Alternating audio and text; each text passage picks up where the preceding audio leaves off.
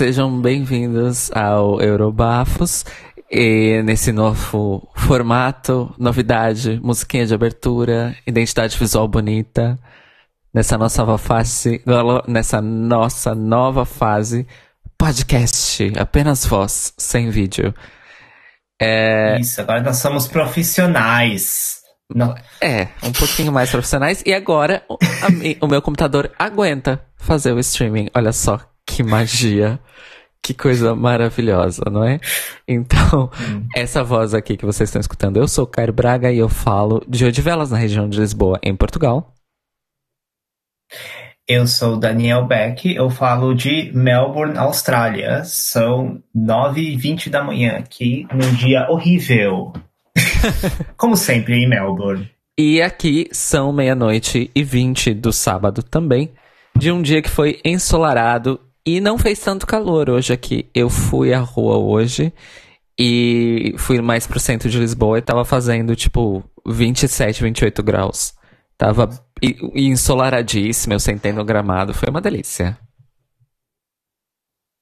É, eu tô trancado em casa, né? Porque a gente tá em lockdown estágio 4. eu, eu, eu não sei o que os estágios de lockdown significam. A gente também não sabia até a semana passada. Aí todo mundo falava estágio 4, estágio 4, ninguém sabia o que era. Aí o, o, o Premier aqui falou: ah, é estágio 4, e é isso. Fim. A gente, só pode, a gente só pode sair por uma hora e tem toque de recolher às 8 da noite. Então, aqui as coisas também estão fechando às 8, mas porque na região de Lisboa e um, Vale do Tejo, ou seja, aqui na metropolitana, nós tivemos uma questãozinha em relação ao desconfinamento, que depois que começou o desconfinamento, os casos aqui voltaram a subir. E eu acho que eu já falei disso aqui. Eu contei isso tantas vezes para tanta gente que eu não sei mais para quem eu disse quando. Enfim, atualmente entre 70 e 80% dos casos diários de novos casos diários de Covid são aqui. Então, eu, por exemplo, na minha cidade especificamente, estamos em um uh, regime de calamidade, então tem coisas e tal. Mas não voltou a ser um confinamento. O distanciamento social e confinamento são recomendados. A atenção que se dê a tal, tal, tal. Mas não estamos em lockdown e o resto do país está praticamente 100 casos novos de Covid uh, todo dia. Tipo, e as mortes aqui estão. Tá, acho que uma ou duas mortes, mortes por dia. Então, nós estamos numa situação de controle, vai. Sim. É Enfim, a gente falando de Covid, porque o assunto de hoje não é. Essa... A gente estava esperando fazer um grande e tipo, extremamente entusiasmado. Estávamos esperando, tipo, esperando tipo, ser extremamente entusiasmadas, estar extremamente entusiasmadas com o tema de hoje. Mas a gente não vai estar tá tão entusiasmado assim. ai, ai. Pois Enfim, é. Enfim, amores, a gente. Nós Qual assistimos. Nosso... Qual é o nosso tema de hoje? Tá bom. Enfim, o nosso o tema de hoje é o filme do Eurovision o Euro. Você, você ia botar a música de novo, é isso? Não, foi um, um pequeno erro meu, desculpe. Agora tá tudo bem. Uh, o, fi o filme do Eurovision, Eurovision Song Contest The Story of Fire Saga. Que no Brasil e... teve o título de Concurso Eurovision. Não, Festival Eurovision da Canção. A Saga de Lars e Sigrid. E aqui em Portugal teve o, o título Festival Eurovisão da Canção, a história de Fire Saga. Ah, Brasil, né, gente? E... um... Olha, foi bem difícil assistir o filme. um, e, e, bom, e, e é assim, né, gente? Nós duas somos eu acho que justamente por nós duas sermos fãs de Eurovision, acho que foi isso que tornou mais. Não, eu acho que não foi o que tornou mais difícil, na real. Acho que foi toda, toda a questão. Toda o, o clichê americano de filme que foi a coisa mais chata. Na Nossa, verdade. Sim. Se não, se não tivesse isso, eu acho que sabe?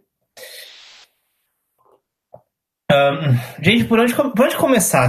Fala você primeiro. A gente tem que começar... Eu tô acordando ainda, tô tomando meu, tô tomando meu chazinho. A gente tem que começar por notícias, na verdade. Temos algumas novidades no mundo Eurovisível para comentar. Ah, então fala algumas aí. Você. Bom. Você tá mais acordada enquanto, eu, enquanto eu, eu, eu tomo a minha cafeína. Eu não tenho aqui as coisas abertas, então eu vou falar meio que de memória. Fala. Hum. Mas eu não tenho as coisas abertas, sorry. Apesar do meu computador aguentar. Ô, oh, caralho. Aguentar agora o streaming, ele aguenta só o streaming. Então eu não posso abrir tá. as abas no meu computador. Mas Fa nós tivemos um falecimento aí no mundo Eurovisivo essa semana. Que foi um dos vocalistas do grupo que apresentou Alcohol is Free na Grécia. Ah. Apresentou Alcohol is Free ah. representando a Grécia em 2013. Como é que é o nome dele? Agatonas Iacovidis. Exato. Ele tinha 65 anos e ele faleceu essa semana. Ficamos sabendo aí pelo Wiwi Blogs. E essa notícia se espalhou aí pelo, pelo fandom, vamos dizer assim. Além disso, uma outra notícia de falecimento. Rest in peace. Hã? Rest in peace. Descansa em paz. Para onde ele vai, com certeza o álcool é de graça. Isso eu posso garantir. Hum. Agora, numa outra notícia de falecimento, infelizmente, o falecimento do Eurovision Song Contest foi anunciado, já que o American Song Contest foi anunciado. Uh, não porque o, o, o American Song Contest pisa no Eurovision, nunca. Mas porque finalmente os norte-americanos, os estadunidenses mais especificamente, vão concluir aí o processo de assassínio do Eurovision Song Contest que começou com o filme que nós vamos comentar hoje, inclusive, que só foi realizado e só foi autorizado pela EBU porque ele, se, ele é o veículo que vai viabilizar o American Song Contest, porque nos Estados Unidos eles simplesmente não sabem, não conhecem e nunca ouviram falar no Eurovision. Então, esse filme não, nada não, mais é do que uma peça de propaganda mal feita do Eurovision. Nunca ouviram falar de boa parte das coisas que acontecem no resto do mundo, né? Pois é. Enfim, o American, American Song Contest, eu espero realmente que eles mudem esse nome. Primeiro que não é American, porque é só dos Estados Unidos. Ele vai funcionar da seguinte forma. É isso que nós sabemos até o momento, pelo menos. Cada estado dos Estados Unidos vai mandar o seu representante e então eles vão competir aí nos moldes que nós já conhecemos do Eurovision. Ele está previsto para estrear, acontecer a primeira edição no Holiday Season, ou seja, no inverno nos Estados Unidos em 2021, ou seja, entre o final de 2021 e começo de 2022. Mais, mais informações supostamente vão ser divulgadas ao longo desse segundo semestre e do primeiro semestre do ano que vem, já que uma das intenções é que haja National Finals, mas tipo State Finals, para escolher as canções que vão representar cada estado. Ou seja, vai ser um processo longo aí para o American Song Contest. Espero que dê certo.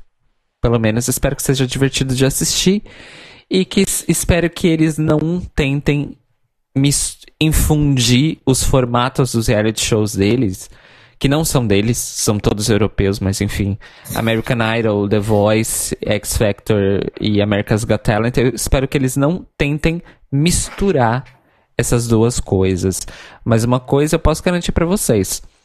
A breguice europeia vai ser substituída pela breguice estadunidense e eu prefiro a breguice europeia. Não sei vocês. Ai, olha, eu tenho eu eu não sei, eu tenho. Eu sou bem cético que vai ser divertido de assistir. Pelo menos a primeira edição. Eu acho que ele vai ser uma coisa chata. Eu disse que eu espero que seja divertido. Eu não disse que eu acredito que seja divertido. Porque. Por mais pode. que exista, assim, tipo. uma diversidade de, da música uh, norte-americana. Um, eu, eu, acho que vai faltar aquela, aquela parte de extravagância assim que a gente tem no Eurovision, que é a parte que é uma das grandes ingredientes da, da, da diversão. Eu acho que eles não, não vão, não vai ter isso dentro do, pelo menos, mas não sabemos também, porque vai quem vai estar tá produzindo, esqueci o nome dele. Deixa eu catar o nome dele. Ah, ah é o. Ah, esqueci. Deixa eu catar o nome dele, gente. Mas. Uh, eu acho que é, é um, é um produtor que estava envolvido com o Melfest, que também já foi. Um, é, Christian Bjorkman, isso. Uh, e sim, ele, tá, ele é o produtor do Belfast. Uhum. E ele já estava planejando sair. Uh, 2021 já ia ser o último ano dele, aparentemente por isso. Porque ele está indo para os Estados Unidos produzir esse rolê. Olha só. E ele também, o Christian já tá, também já se envolveu com o, com o Eurovision também. Ah, um, eu imaginei, né? Se ele produziu o Melfest, sim. com certeza ele já passou pelo Eurovision. Interessante. Olha, é... Enfim, Fala. gente. Essas são as novidades eurovisivas da semana. Infelizmente, uma delas é uma bomba, que é essa do American Song Contest. Um, eu, ah, tem mais umas coisas aqui. Eu espero tipo... que eles revejam esse nome. Eu realmente espero que eles revejam esse nome. Mas eles não vão é. rever, porque eles não sabem que é, eles não são América. Eles nunca vão aceitar que eles não são América. Enfim. É isso. Gringos. Gring, ou melhor, como se diz no México, pinche gringos. É isso. Uhum. É, uma outra coisa que aconteceu é que nós tivemos. Olha, já nem não sabemos não sabemos mais se vai ter JESC, né? Porque já teve quatro países que já. Uh, o que aconteceu que essa semana aconteceu que a Irlanda foi o quarto país a, a falar que não vai participar do JESC. Então nós temos aí 12 países que confirmaram o JESC esse ano. Ou seja, gente, não vai ter JESC esse ano, né? Como se. Não então... que isso seja uma grande surpresa, um grande choque. Afinal de contas. É, é tipo. Não falaram nada, falaram que vai estar tá 29 de novembro na Polônia. É o que está escrito aqui, vai rolar. O Rui disse que a Alemanha confirmou, então vai ter.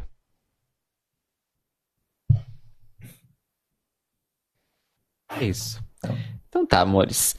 Eu sinceramente espero que tenha Jéssica, porque vai, eu quero assistir o meu primeiro Jéssica. Eu nunca vi nada do Jéssica. Gente, para quem tá chegando agora, Jéssica é o Junior Eurovision Contest. É a versão infanto-juvenil do Eurovision. Que é basicamente, sei lá, a malhação do, do Eurovision. Nossa, eu ia falar isso. eu ia falar isso, que é a malhação do Eurovision. As Exato. pessoas se graduou na Malhação pra atuar na novela das seis depois. É tipo isso. Exatamente. Vários artistas do Eurovision passaram pelo Jesk.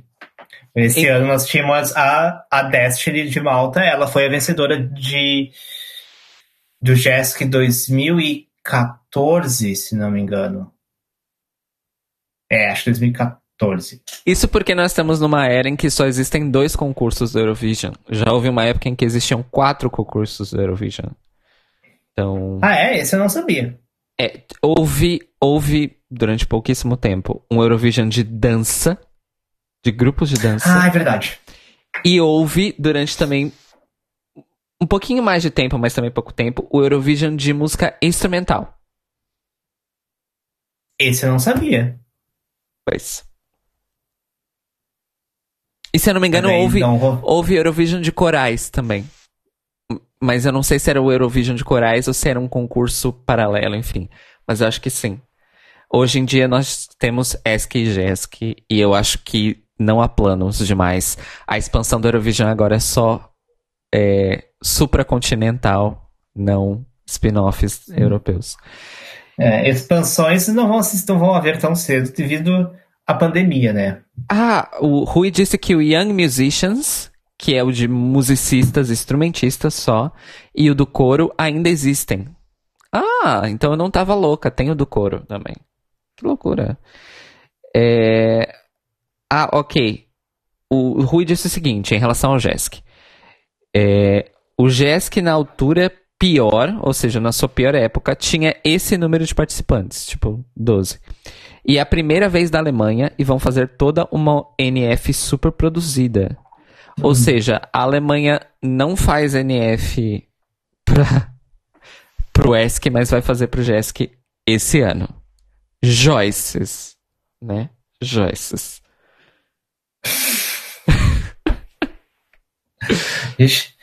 Enfim. A gente tem que começar a assistir os Jéssicos antigos, né? Calma. Calma. Um dia a gente começa. Eu queria muito assistir esse primeiro e aí depois mergulhar nos Jéssicos antigos. Por mim, podia, o, o, o, Eurovision Again poderia fazer, às vezes, né? Um, um Jessica Again. Tá, certo que já sugeriram. Já, já teve, eu já vi comentários no Twitter, pessoal falando de Jéssica e tal. Então, eu imagino que eles. Que, o, esqueci, ah, esqueci o nome da pessoa que faz. O, eu esqueci o nome de todas as pessoas envolvidas, gente. Eu só lembro mas, do John Olassand, porque ele é meu crush. De resto. Não, mas o, o, A pessoa que faz o Eurovision Again. Hum. Ah, o ah. Robbie Hawley. Isso. Que, certo, nossa, certo que, que é um já... crushzão. Oh, certo que ele já... Já falaram, várias pessoas já falaram pra ele pra fazer Jesk. E deve, ou está na lista ou não pretendem fazer, não sei. A saber. Talvez outra pessoa deva fazer um spin-off. É que eu não sei como é que funciona também se o, a questão dos, dos direitos de broadcasting, se é que nem o, o Eurovision. O Rui, é, sim. nosso querido Rui Gonçalves está sempre conosco aqui, diretamente do Porto. Beijos, Rui. Ele disse o seguinte: uh, os, os GESC estão quase todos no YouTube. Ah, então. Enfim, é uma questão de interesse também, né? O GESC, o GESC, o GESC ele o, o Euro o ESC é a porta de entrada para drogas mais pesadas. A droga mais pesada é o GESC, no caso. é uma coisa muito de nicho, assim. Enfim, Vamos falar então, essas foram as notícias. Eu tô falando pra câmera, não sei porquê. Essas foram as notícias da semana, então, da semana. Essas foram as notícias. Pronto. No mundo Eurovision. E vamos então ao nosso assunto principal, que é o tal do filme do Eurovision que Will Ferrell fez com a Netflix. Vamos lá, então. Eu já vou começar com alguns comentários aqui no chat que a Duda Leão Luiz, beijo Duda, também conhecida como Miss Draga, ela é drag queen, ela disse o seguinte: só passando para registrar isso, o Lars é um boy lixo. Concordo. O Rui disse que vai fazer a tímida hoje porque não viu o filme. Eita! Uh! E ele Ui, disse... spoilers! Spoilers. É, spoiler alert, inclusive. Óbvio que a gente vai falar do filme, né? É, não vi o filme porque uma pesquisa de 3 minutos na Wikipedia eliminava as incoerências do original. Pois é. Uh, o Manuel Carneiro, que também é meu ouvinte e apoiador lá no The Libraries Open. Beijos do Manuel, também crush. Ele disse o seguinte: Estou aqui por Molly Sanden. Nós já vamos falar quem é Molly Sanden. Eterna Injustiçada do Melfest. É... Ele trouxe aqui uma piada sobre o American Song Contest que eu não tinha lido antes. Ele disse que a RuPaul vai representar a fazenda dela com a canção Oil is Not Free. Gente, isso é uma piada crossover com o, o RuPaul verso porque a RuPaul e o marido dela têm uma fazenda no Wyoming e eles fazem fracking.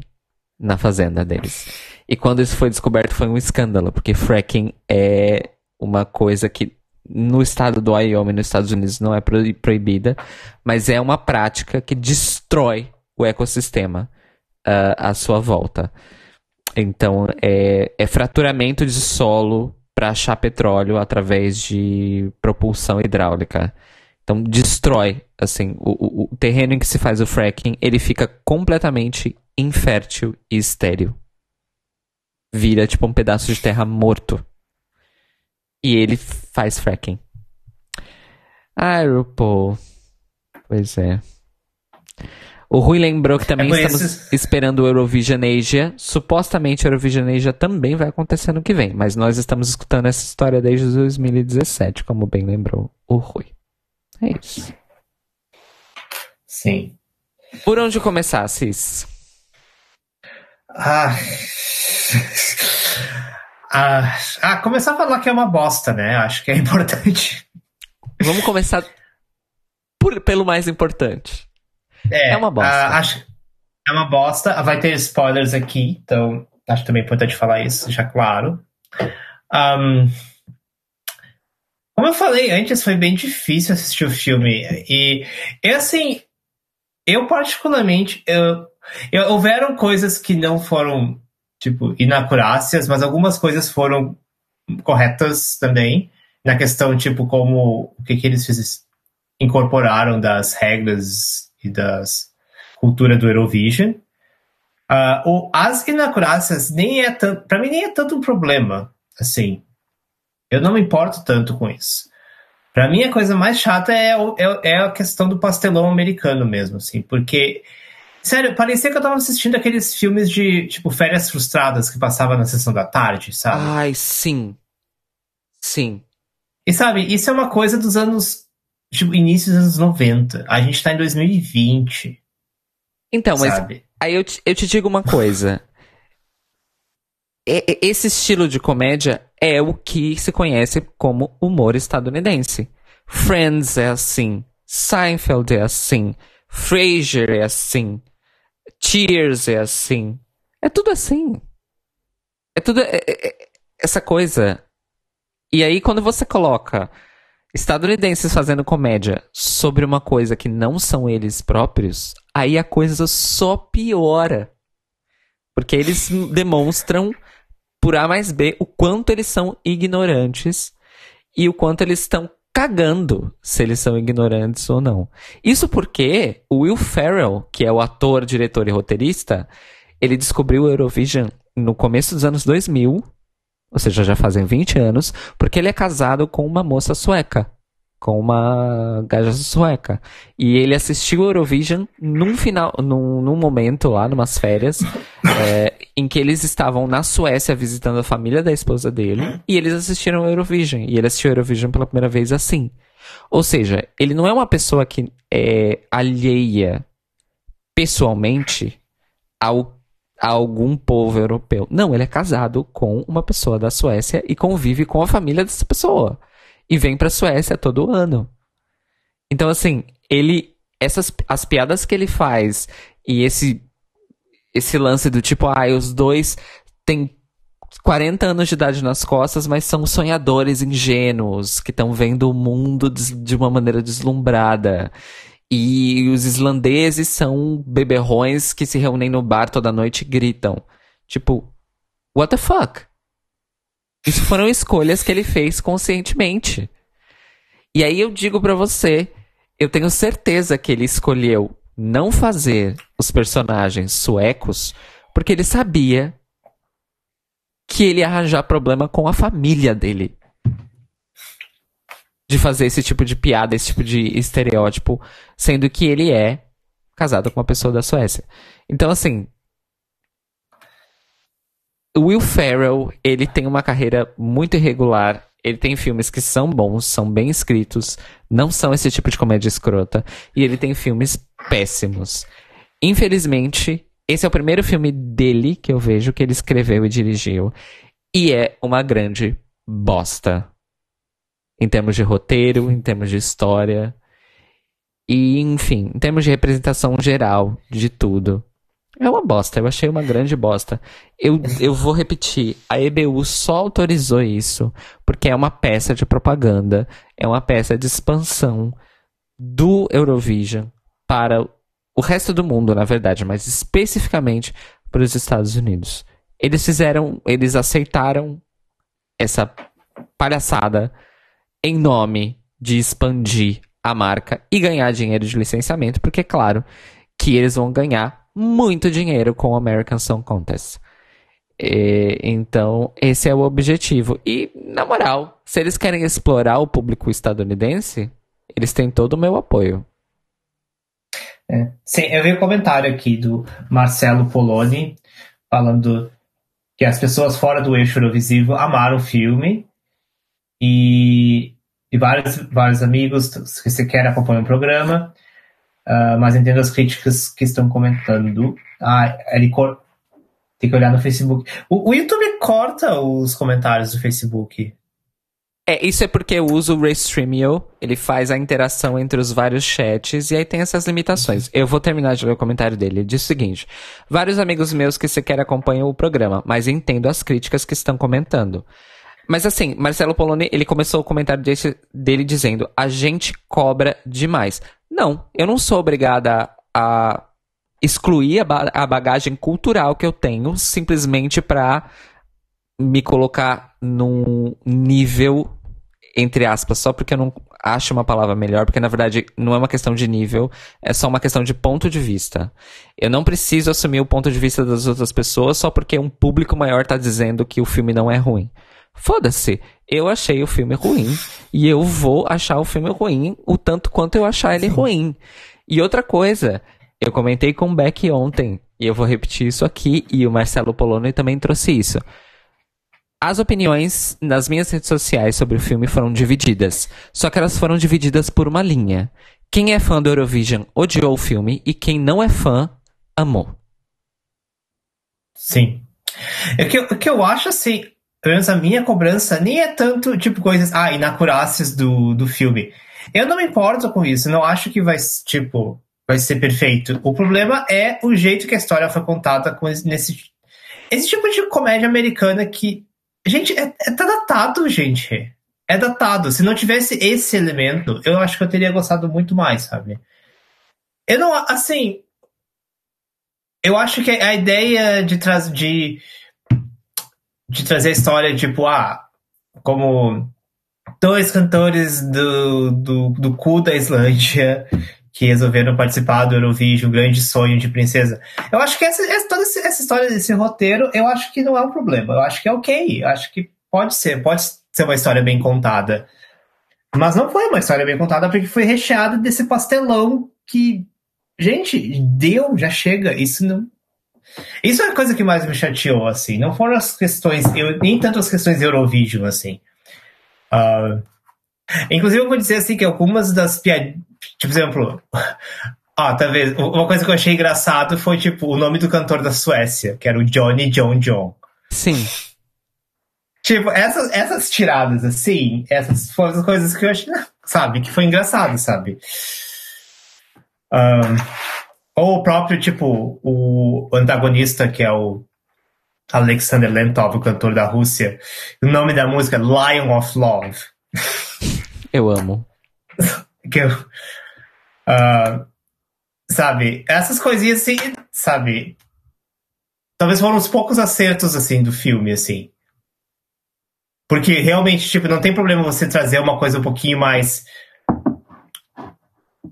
Que parece, por exemplo, Lion of Love, tipo, uma coisa bem, tipo, extravagante, bem exagerada. Mas isso, tudo, isso tudo bem porque isso é Euro, Eurovision.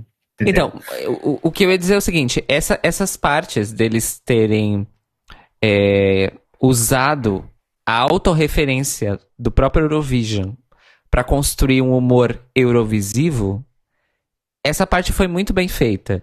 E aí dá pra gente ver que realmente Will Ferrell se apaixonou e ele realmente tem assistido, ele realmente fez a pesquisa. Porque várias das piadas especificamente do concurso, nessas referências de nome de artista, nome de música, estética das apresentações no palco da, das outras equipes, a, o lance da, da, da hamster wheel gigante, da roda de hamster gigante. todas essas referências foram muito bem usadas e foram as piadas que que tiveram graça, que são piadas para iniciados, porque isso realmente só quem entende o, o alto humor, a autocomédia do Eurovision, que por sinal foi estabelecida pelos suecos, afinal o grande marco disso é uh, Love, Love, Peace, Peace, que é o ato de intervalo do Eurovision de 2014. 16. 16. 16. Que é a Petra Mid e o bonitão lá, que eu esqueci o nome. É, Monzer Merlot. O Monzer Merlot. É, a, a, aquele número de intervalo é a primeira postulação do que é a autoconsciência de ridículo do Eurovision. E é uma tomada de posse. E isso o Will Ferrell soube usar no filme o nome das músicas, o estilo das músicas, a, a Suécia mandando o Johnny John John, que canta um rap que não faz sentido nenhum, é um puta de um shade, mas é um shade não exatamente pra Suécia, porque não é, a Suécia nunca mandou um concorrente daquele. Então é uma piada que tem um outro, uma outra camada. A, a moça da Grécia, fazendo a, a música, inclusive, da, da Grécia no filme é incrível. É, fazendo aquele número sensual e cheio de coisas eróticas e tal, uma coisa bem exagerada também é uma coisa que quem assistiu Eurovision pelo menos nos últimos 15 anos ou até 10 entende qual é aquela piada. É, mas o a resto... A Bielorrússia com a banda de metal, com o Lorde com a moça. O Lorde, a, a banda toda paramentada. Mas não, era o Lorde, tá, gente? Não era não o Lorde, Lorde mas era, era uma só... paródia do Lorde.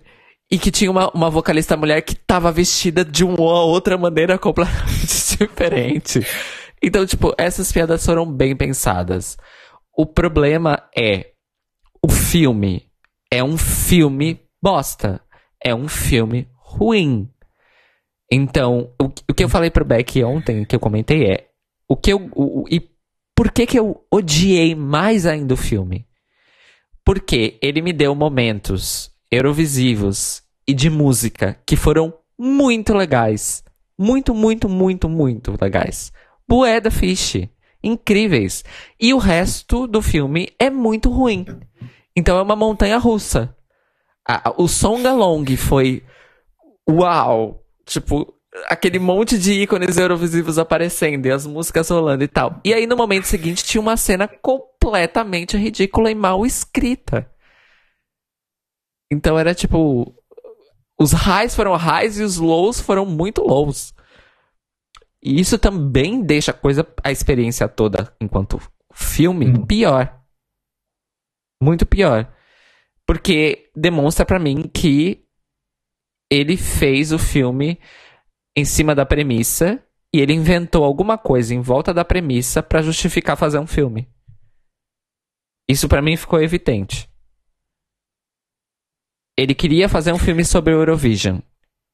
E aí ele inventou a justificativa em questão de trama, de, de narrativa, mais fácil possível para justificar o dinheiro que ia ser gasto para fazer um filme desse. E obviamente que para EBU é vantajoso porque é propaganda. Plim, aconteceu o filme. É isso. É, não tô tipo o, o que tá em volta das, das os elementos eurovisivos, tipo a trama que tá em volta, ela ela parece, ela pareceu não, ela pareceu que não, não, não gastaram 10 minutos pensando direito como fazer, né? Sim. Uma sim. coisa assim, tipo, ah, vamos, vamos, ah, o que eu sei fazer é isso, é esse tipo de comédia datada, tipo pastelão. E é isso, fim. Vamos fazer o barco explodir, vamos fazer. O que eu acho é, é que sempre, tipo, sabe? Tipo, é que, é que, já começou meio errado, porque começou, tipo, na Islândia com, tipo, um estereótipo islandês que provavelmente é bem errado, tipo, de ser, bebê, tipo, sabe? E... E coisas do tipo, a questão dos elfos, da Sigrid, ah, sabe? Essas coisas, eu não sei, essas coisas assim, sabe, que pros americanos é, tipo, totalmente normal tirar sarro, mas que não deveria se tirar sarro. É isso, sabe? E aí me incomoda. E eu já fico. Isso já acontece logo no início do filme. Exato. Exato. Sabe? Então, sabe, quando as coisas acontecem logo no início do filme, já, você já fica assim, ai, sabe? E aí você já fica naquele clima, naquela expectativa de que o filme todo vai ser assim e, tipo. E meio que é, né? E aí quando você chega nos momentos eurovisivos que são realmente interessantes e divertidos, você já não tá tanto no clima mais. Enfim, é isso, amores. O, o, o Rui comentou o seguinte. Ele comentou aqui de uma das dos detalhes que não estão corretos. Detalhes técnicos sobre o Eurovision que não estão corretos. Eu, sinceramente, assim, eu, eu, eu comentei com o Beck algumas coisas e a gente riu. Só que, assim, isso para mim não, não me incomodou. Porque não tem como eles se dedicarem a serem tecnicamente fidedignos ao concurso num filme de comédia que tem um tempo, que tem um ritmo e tal. Então, coisas foram adaptadas, suprimidas, comprimidas, cor corrompidas, o que seja. Isso não me incomodou. O que me incomodou foi que é um filme mal escrito. E aí tem outra coisa. Falando nessa questão do contraste, né? Entre os momentos muito bons e os momentos muito ruins, e que não tem um meio termo, outro ponto que me chamou a atenção é o time que eles reuniram para escrever as canções originais, para fazer as canções originais do filme, é claramente um time muito bom. Então você tinha a. é um absurdo, mas ok. A personagem da Sigrid ela é mostrada como uma mulher entre seus final dos 30 e começo dos 40 anos, que se comporta como uma pré-adolescente de 12. E, e aí, assim, as, eu vou repetir, o filme é muito mal escrito. O único personagem que tem boas, fala, boas falas é o Alexander. É o único personagem que tem boas falas. E aí você tem aquela personagem da Sigrid, que é toda tipo, ah, não cresci, síndrome de Peter Pan. E aí é, é mostrada essa personagem escrevendo uma canção lindíssima, uma letra belíssima de uma canção. Então, isso também é desconectado para mim. E aí isso também demonstra uma outra coisa, que o filme foi escrito por um, por um grupo de pessoas e as, canção, e as canções por outras. E as qualidades das escritas ficam assim em campos opostos. E isso é outra coisa que estraga a coisa para mim. Totalmente. Principalmente porque eu sou fã de filmes musicais mesmo, musicais tradicionais, em que a música. A música faz parte do roteiro, da história mesmo e tal. Então, isso para mim é uma coisa que me chamou muita atenção. Claramente, as músicas foram melhores escritas do que o próprio filme.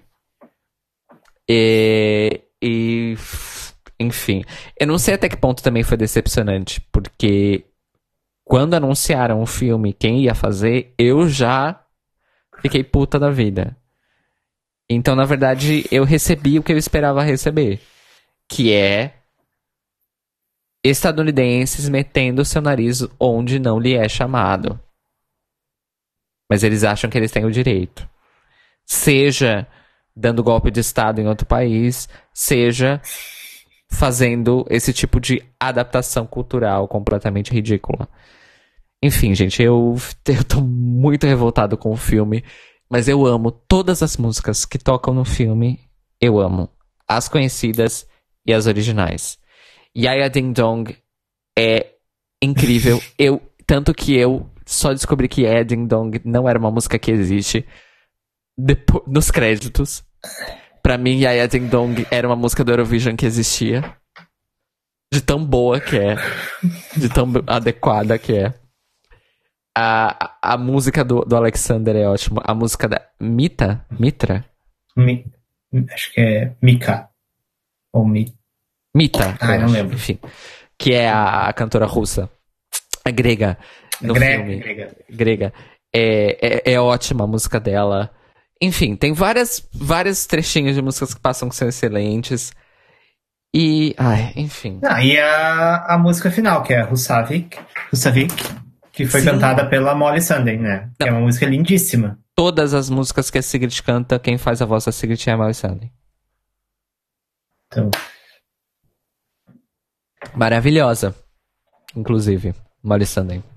sim, o pessoal, o pessoal comentando no, no Twitter que Russavik podia, poderia ter, ganhar um Eurovision. Eu acho que Russavik é uma música que poderia ter ganho o Eurovision, porque, por exemplo, o, o- a NF islandesa, com certeza ela ganharia. Sim. O Eurovision também acho que ela ganharia. É uma música muito bonita. É incrível. E aí você tem aquela personagem que é demonstrada como uma pessoa, novamente, infantilizada, que escreve uma música daquelas. Ah, me poupe. Me Hum. poupe. Enfim, esse, os, os momentos bons. Quem, ah, a gente teve. eh, o melhor personagem é o Lentov, né?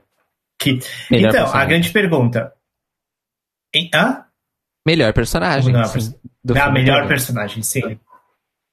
Ahn, inclusive, a grande questão: ele é o Sergei Lazarev? Tem um shade aí. Porque assim. É. Não sei, eu não sei dizer. É porque assim, a, a primeira associação que a gente faz é com o Sergei, porque ele é o, atualmente, né, nessa era, na contemporaneidade, o cantor mais famoso eh, russo do Eurovision. É o que participou mais vezes, é o mais popular, etc. Mas, para por aí. Porque, parando para analisar, ele não tem. Ele não tenta reproduzir o estilo do Sergei é, de se vestir. Ele não é parecido com o Sergei fisicamente, nem o cabelo, nem nada. O estilo que ele. O, o estilo de voz que ele faz, que é aquela que, o- que o Alexander faz, que é tipo uma ópera pop, não é o jeito que o, o Sergei canta também. É, então, eu não sei, porque também, aí, uma teoria que eu desenvolvi depois, tá? Hoje, pensando sobre o filme. O, eu acho que o Will Ferrell fez as referências trocadas de propósito. Então, aquela. O Johnny John John. Ele. o- a, a piada do nome é muito boa pra Suécia, mas aquele artista. Ele nunca representou a Suécia, mas ele já representou a Dinamarca. Ele, aquele estereótipo, né, de artista com aquele estereótipo de música, já representou a Dinamarca, já representou a Noruega, já representou, sei lá, a Suíça. Aí você tem o- o Alexander, que no filme é da Rússia, mas aquele artista acho que representou outros países. Aquele estereótipo de artista. Já representou a Croácia. Já representou. Ah, teve a Ucrânia, A Ucrânia. 2018. já representou Azerbaijão. É, e eu acho que ele deu uma mexida. A Mita é o, aque- aquele estereótipo de artista, eu acho que já representou a Grécia, mas eu acho que representam mais, por exemplo, países como Chipre, países como a própria Suécia, países como. Ahn, ai, a Ucrânia também. A Ucrânia já mandou atos parecidos com a, a Mita no filme. Mas, pra mim, a Mita, ela é a Eleni Furera. Eu, eu senti mais uma vibe mais. Eu não sei, eu não acho ela. ele- Eu tô pensando, quem imita. pa- A primeira, a primeira referência que eu penso, por, que- por- justamente por questão da performance ser sensual e tal, é a Maruvi. Mas, a- mas, mas ainda assim não é uma boa referência. Que é a Maruvi, que é a Ucrânia, a Ucrânia 2000 do ano passado, que no fim acabou não indo. Ó, as pessoas no chat estão corrigindo a gente. Amores, não, tem, não temos esse conhecimento, O somos aprendizes. base- foi baseado no kickoff. É verdade. Ele é bem mais a cara do. do. do. do, do Philip. Eu não Realmente. conheço esse, esse moço. esse- Nossa, ele foi. Ele, ele que compôs, tipo, metade das músicas dos países do leste europeu, assim. Por exemplo, uh, um, My Lucky Day do Doritos foi composta por ele. Prison, desse ano, Moldávia, foi composta por ele. Um, ele, ele é russo, ele, ele representou o Eurovision, foi da Rússia 94, eu acho. E, e a moça que a gente viu a, 97, a primadona, que cantou primadona, Hum. é, era a mulher dele na época. Eu acho que ela não é mais. O Manuel Carneiro disse, é, e ele é daquele jeito mesmo, até a roupa foi baseada nele. Sim. Mas ele também é, é uma bicha no armário? Ouvinte, Então, responda-nos. Até onde. Eu, eu- então, eu acho que não, porque ele foi casado com a Ala durante muito tempo. Se bem que até, Até aí. aí. Mas.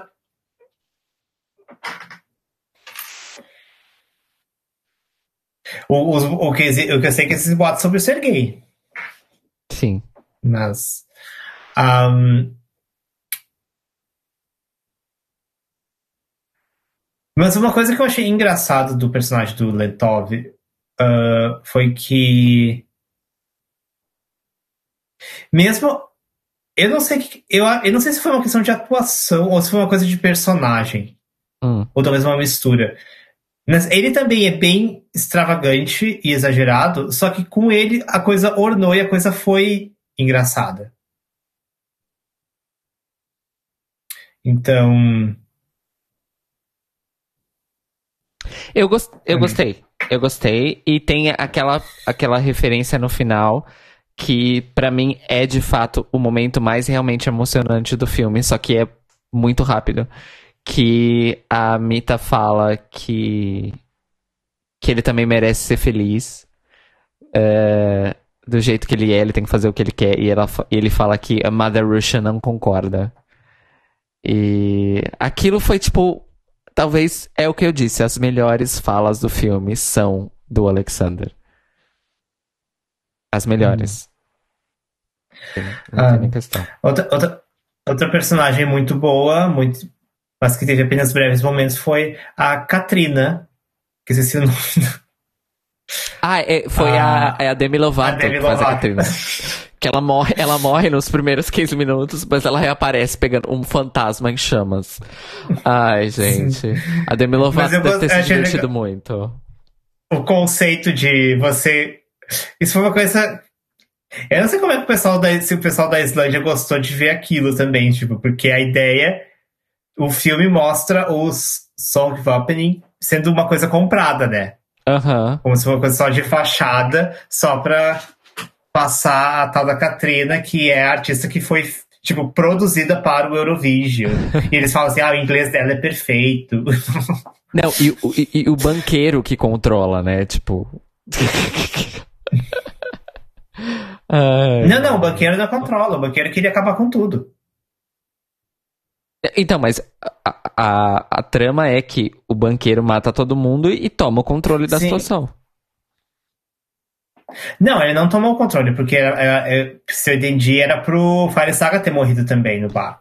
Sim, mas o que eu tô dizendo, o objetivo dele era tomar o controle da situação. E ele toma, no final das contas. Só que aí ele morre, enfim. Não, ele não toma, porque o Fire Saga acaba indo pro Eurovision.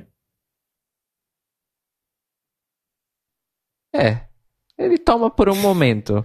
Depois não toma mais. Hum. Aliás, a cena da morte dele é outra cena absolutamente ridícula do filme. Mas essa é ridícula, tipo assim, nível hard. Nível hard, hard, hard. Eu vou explicar pra quem tá escutando. Supostamente um, do- um dos duendes Elfos. dá uma fa... elfo Elfos. É, desculpa. Um dos elfos dá uma facada nas costas dele. Ele toca uma faca da casa da casinha dele. É. É ridículo. Porque o filme todo fala assim, ah, os elfos não existem, os elfos não existem, e daí, porque o, o, o Lars não acredita nos elfos, aí um dos elfos salva a vida do Lars. Pois. E aí que mais? Bom, e aí teve tipo participações de artistas eurovisivos. Quem que? Teve uma começou com Salvador Sobral. can- Ah, aí nós tivemos a cena do sing along com todos os artistas. Quem mais? Quem que tava lá? A Lorin, a Jamala, Nossa, era muita a, gente. a A- Ana, A Neta, a, Neta, a Conchita. a Conchita, a- o John Ludwig, Tinha umas pessoas que eu não conheço. A moça que canta La Força. A Elina Nechaeva. Isso. Gente, isso é uma coisa engraçada, porque eles filmaram isso em Tel Aviv. É o que isso? deu a entender. Que essa, que essa parte foi filmada em Tel Aviv, supostamente. Porque assim, é- porque assim, o John, o John Ludwig tava lá, a Oana também tava lá, porque eles estavam cantando. A, a Conchita cantou na Sweet Song, então ela tava lá. Mas eu não sabia que a Jamala e a Lorin estavam lá. E a Elida tava lá também. Então.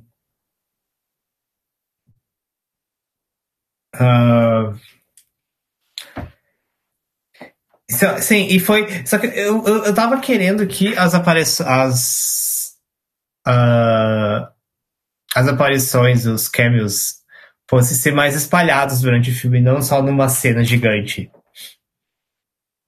Porque foi meio isso, assim, tipo. Porque, porque ele começou. Eu achei que ia ser espalhado porque começou com o Salvador Sobral, tipo, porque tem uma cena do Salvador Sobral logo no início do filme. Não logo no início, assim, logo depois que eles. Na primeira cena que aparece eles em Edimburgo, porque o no filme o Eurovision se passa em Edimburgo, tá o Salvador Sobral tocando no- um piano na frente do castelo, enquanto ele- os personagens, os protagonistas exploram a cidade. Aí eu achei, ah, vai ser, vai ser, vai ser espalhado, assim, pelo filme. Aí, não, foi, jogaram todos eles naquela cena, Pois. e aí não teve mais. Aí eu fiquei triste.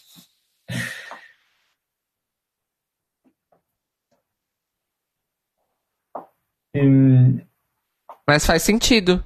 Logisticamente, é o que eu comentei, a gente comentou isso ontem. Logisticamente, pra produção, teria sido um inferno ter temperado o filme ao longo do filme com os cameos. Teria sido borderline impossível. É, mas eu eles gostei. poderiam ter filmado coisas diferentes usando a mesma locação, não? Não é assim que as coisas funcionam, vocês. Não, mas você só troca ali as coisas. Claro, sure. Enfim, mas eu gostei porque pelo menos um momento realmente bom teve no filme, que foi o Song Along. É, é, é um momento tipo, eu vim aqui pra isso. Esse é esse momento. Enfim, de resto, gente, o que, que eu recomendo pra vocês que não assistiram o filme? É, não assistam. E procurem. Procurem. O que, os- que eu recomendo pra vocês que não assistiram o filme? Não assistam! Não assistam. É, procurem no YouTube só os, os momentos musicais recortados, highlights, supercuts, o que seja. E é isso, amores. Não percam duas horas e três minutos da vida de vocês assistindo essa merda inteira.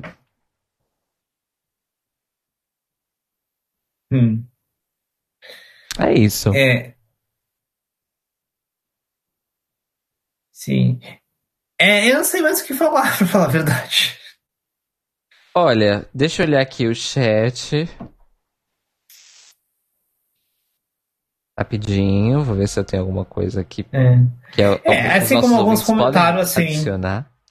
Opa, nós temos aqui, peraí. tariririri, lá, lá, lá, blá, blá, blá. Olha, vamos voltar aqui. Nós temos ah, momento revista contigo aqui. O, o Manuel Carneiro disse que o, sobre o Kirkorov ainda. Que além de homofóbico, ele bate em mulher. Tem queixa e tudo. No surprises there.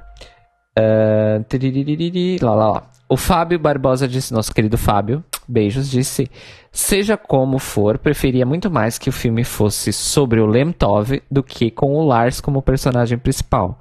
Cheguei demasiado tarde para saber qual a vossa opinião geral. Nossa opinião geral é: não gostamos do filme, Fabinho. Mua. O Manuel Nós disse. não gostamos do filme, nós achamos uma bosta. O Manuel Carneiro disse: Então, vou explicar. Isso realmente acontece.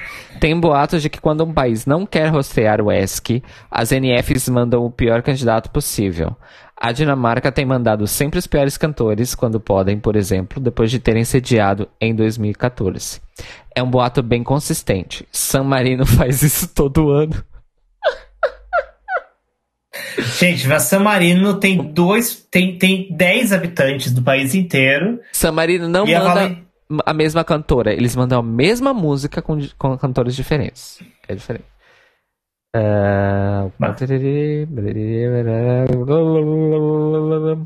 E na- a, a última vez da Valentina Moneta foi em 2017. Será que teremos uma quinta vez? Eu, eu, não, eu gostaria. Valentina, Valentina, Euro, Valentina é Eurovision Queen, mesmo tendo qualificado só uma vez. O Rui disse que San Marino manda quem lhes paga a participação. Enfim. Eu, a- eu, não, acho que, eu não acho que a Serrit pagou. A Serrit foi um lance. Teve um lance que o pessoal, tipo, o fandom da internet, o fandom queria que a Serrit fosse de Porque a Serrit foi em 2010, se não me engano. E aí a. Quando começou a falar, tá na hora da Serrit de novo. Blá blá blá blá. Eu não sei. E aí eu acho que o San Marino escolheu. Ah, então tá, então a gente vai mudar a Serrit. Eu não. Eu, eu não leio a revista Caras Eurovision Edition. Infelizmente. Não sei. Gente, uma coisa assim. Você pode. Comentários do YouTube, às vezes você encontra coisas. Sei que não é um lugar bom de de, de ver coisas, mas às vezes você Não. encontra coisas. Tipo. O, o, o, acho, o legal do, Euro, do Eurovision é que, as- é que os comentários de hate. bo- Assim, são todos esses, são todos tipo distribuídos uniformemente em todas as línguas. Então apenas uma fração deles é em inglês. Sim, verdade. Verdade, verdade. Vídeo, verdade. por exemplo, gente, o vídeo, o vídeo de satellite da Lena, todos os comentários são em turco. Porque o segundo lugar foi a Turquia. Todos os comentários daquele vídeo são em turco. O Eu acho Rui, que a Lena não pode pisar na Turquia, porque senão ela é assassinada. o, o Rui disse, mas acham mesmo que San Marino tem uns 100 mil euros assim do nada? Eu não faço ideia, meu amor. Por que 100 mil euros? Eu não sei desses detalhes, gente. Eu não sei. Olha, gente, assim, Eu gosto das músicas. Por isso que eu tô aqui. a Zenit. Olha, talvez. Eu não acho que a Zenit tem. Eu eu não acho que ela seja pobre, mas não acho que ela tem 100 mil euros. E, gente, e a Valentina não tem 100 mil euros, senão ela não estaria botando a, a casa dela, o quartinho da casa dela no Airbnb. Oi. Isso é verdade. Você você pode se hospedar na, com a Valentina Moneta se você quiser. Olha, chique. Chique, chique, chique. Sim. Bom, amores. E é, não, e, e é, e, é, e é barato, é 25, 20 ou 25 euros por dia. Não é, não é caro. Hum, Só que parece que ela fuma dentro de casa. Hum. E ela canta, tipo, às 11 da noite também. Ah, isso não me incomodaria. o cigarro, sim. Enfim. O E. que mais Mas, sobre o que que- filme? mas o que, que a gente tava. Eu, eu realmente não tenho mais nada a dizer sobre o filme. Vou resumir de novo. É um filme bosta. Os momentos musicais são bons. É isso pra mim. Hum. Enfim.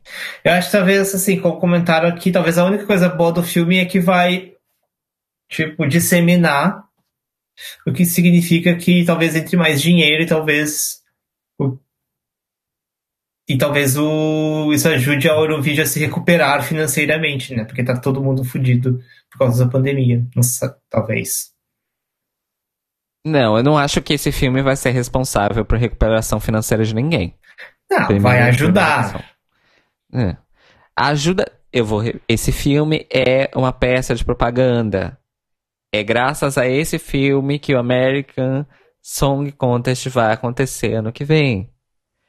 E o American Song Contest é que vai dar aquele dinheirinho, aquela guita a mais para a EBU, porque inclusive saiu qual vai ser a emissora enfim, quem é que vai fazer o American Song Contest acontecer? Eu não lembro de ter visto. Não, era, não ia ser detalhe. Netflix. Não faz, tava- o, o Netflix tinha. não faz o Netflix menor tinha sentido. os direitos. Não, o Netflix tem os direitos de exibição do Eurovision. Uma Hum. coisa é uma coisa, outra coisa é outra coisa. Nos Estados Unidos só, inclusive. É, Enfim, quem quer que seja que vai fazer o American Song Contest vai ter que pagar muito dinheiro de licenciamento para a EBU. E vai ter que pagar para sempre. Não é tipo um pagamento one-time payment. Vão ter que pagar para sempre, mesmo porque a EBU vai ser coprodutora dessa merda. Porque eles não são burros. Eles querem garantir o deles. E aí, é isso. Eles vão, eles vão, não vão ter que colocar quase dinheiro nenhum nisso e vão ter um puta de um retorno sem gasto. Eles estão certíssimos. E a mesma coisa vai acontecer com a Eurovision Asia. Que é também um spin-off oficial, óbvio. Sim. E que é outro concurso que eu espero que mude de nome, porque Eurovision Asia não faz o menor sentido. Do mesmo jeito que American Song Contest também não. Ah, Sim. enfim, Ah, o Rui tava falando aqui uma coisa que, que faz sentido, que eu, que se a gente tava falando de San Marino, eu tava falando se, se a gente ia pagar ou não, né, que, que o compositor pode estar pagando, porque as músicas da Valentina foram compostas pelo Ralph Siegel, que deve ter, que esse sim tem dinheiro, então é, isso faz sentido, os compositores pagando.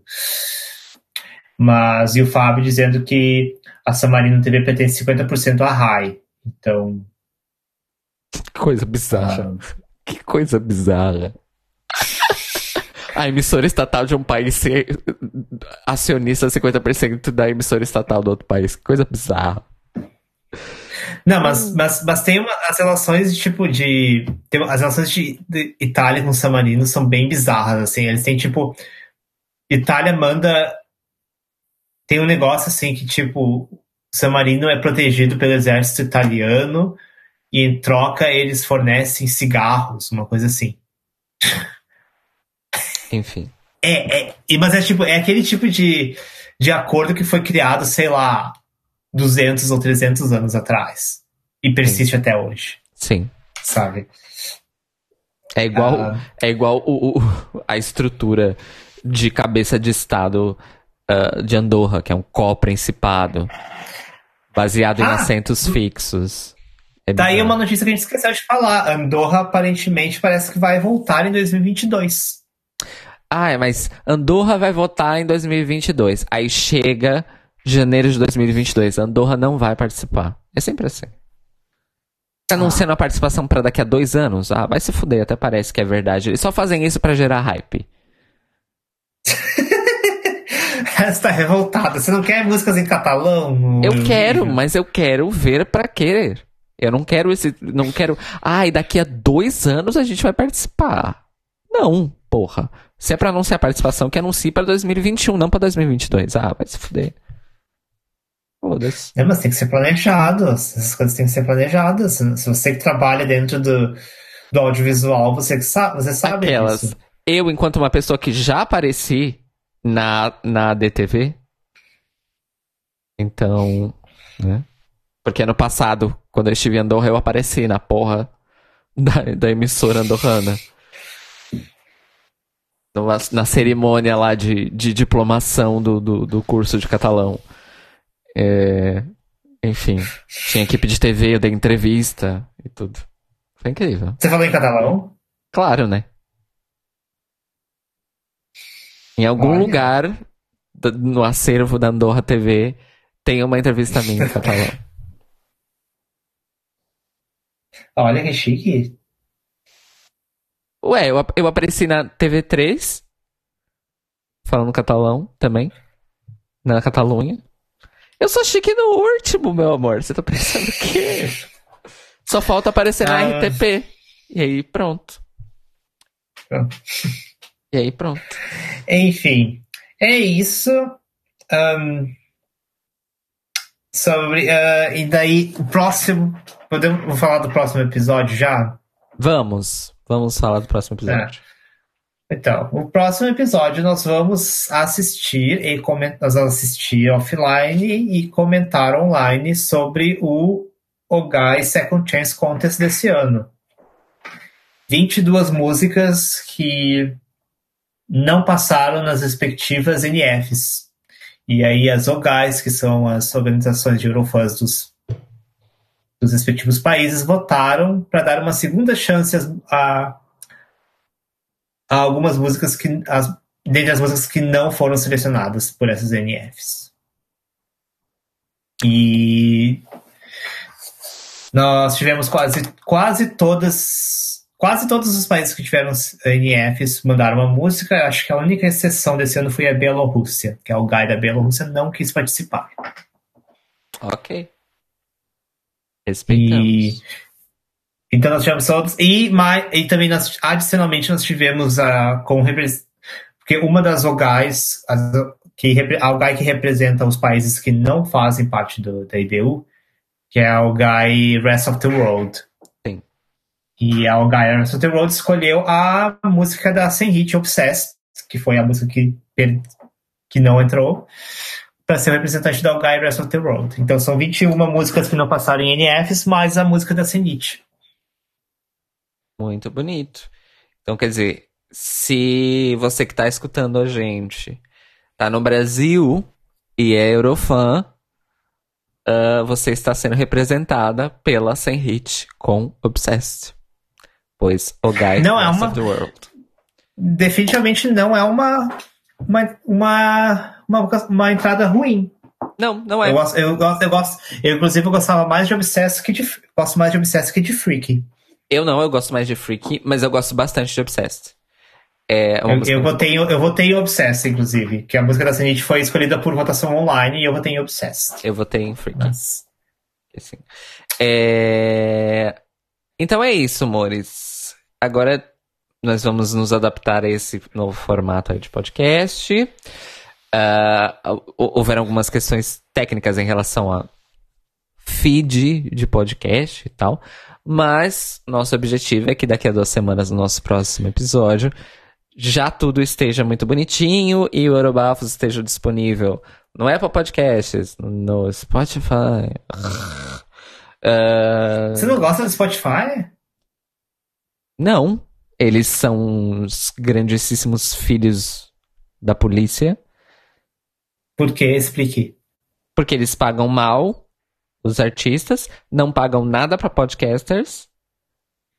E ainda o Daniel Eck, que é o CEO do Spotify, teve a coragem de falar num evento de tecnologia que Ai, os músicos acham que lançando um disco a cada quatro anos eles vão conseguir viver?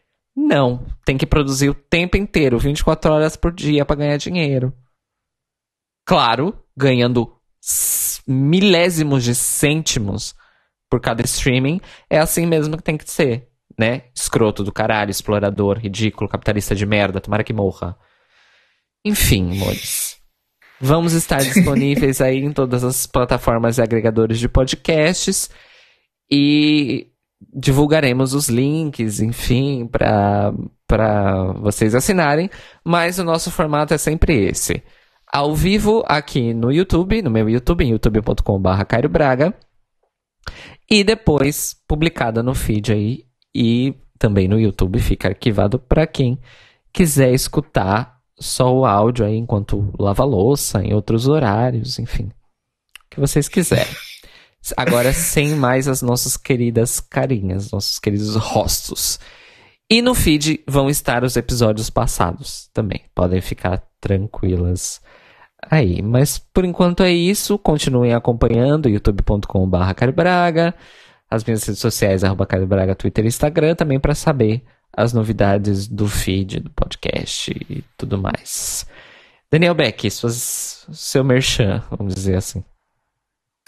Meu Twitter, Beck Daniel. Meu Instagram, Beck the Star Child. Uh, nada acontece feijoada em nenhum dos dois. Ridícula, claro que acontece. No Twitter não, mas no Instagram sim.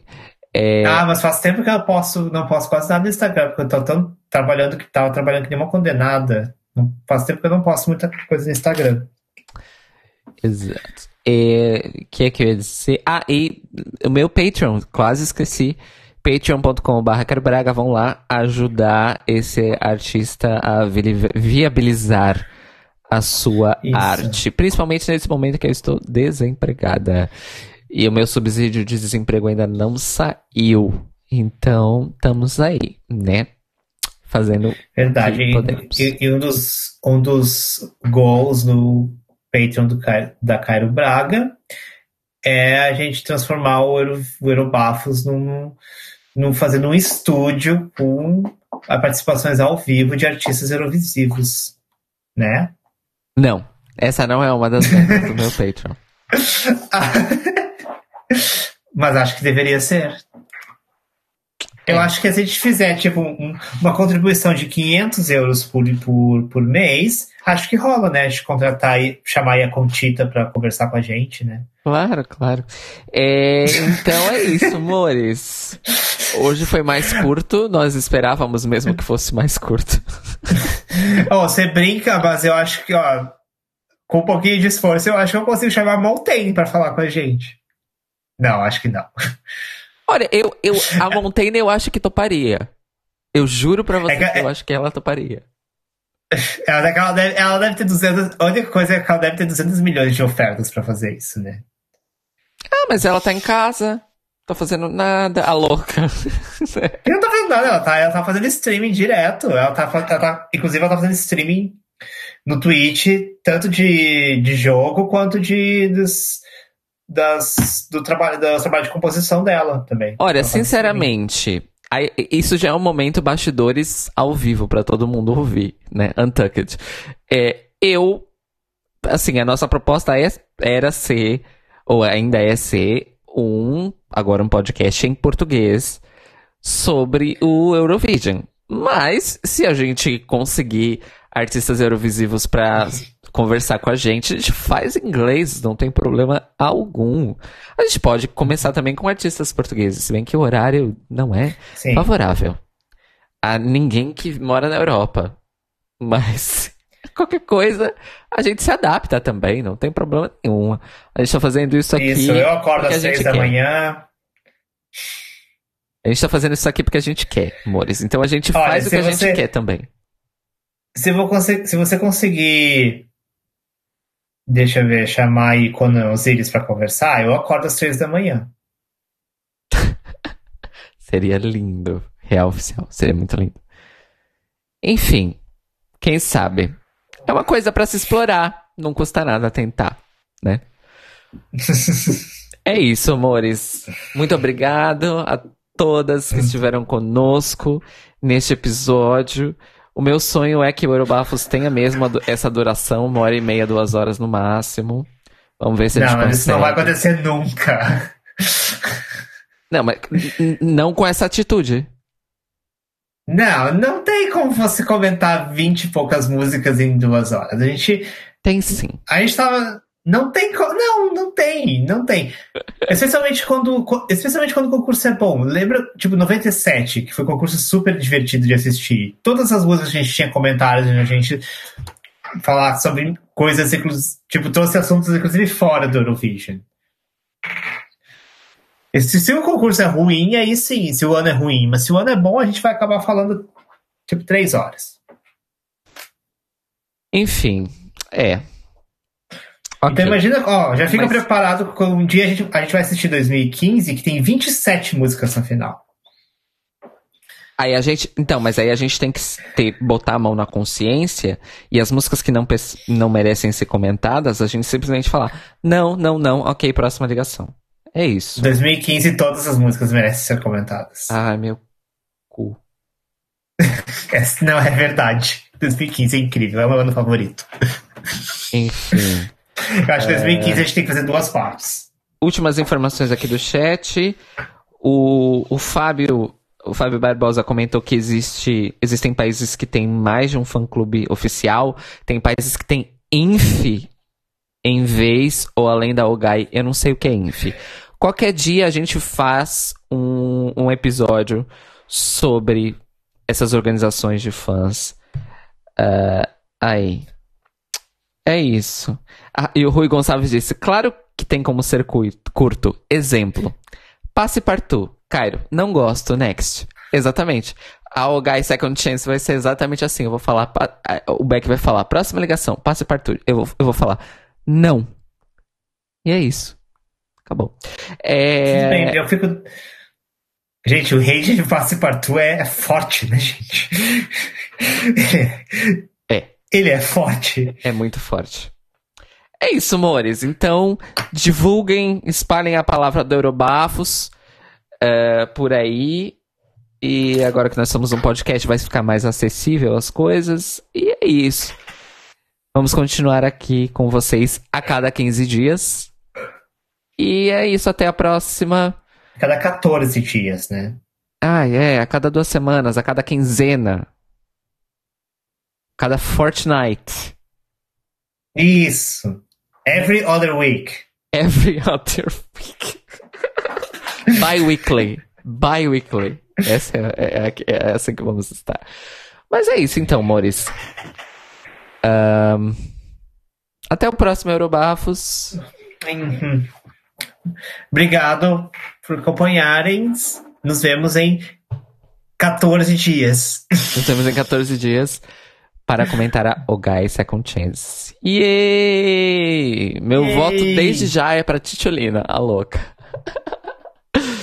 então é isso. Tchau, Maurício. Tchau, Maurício.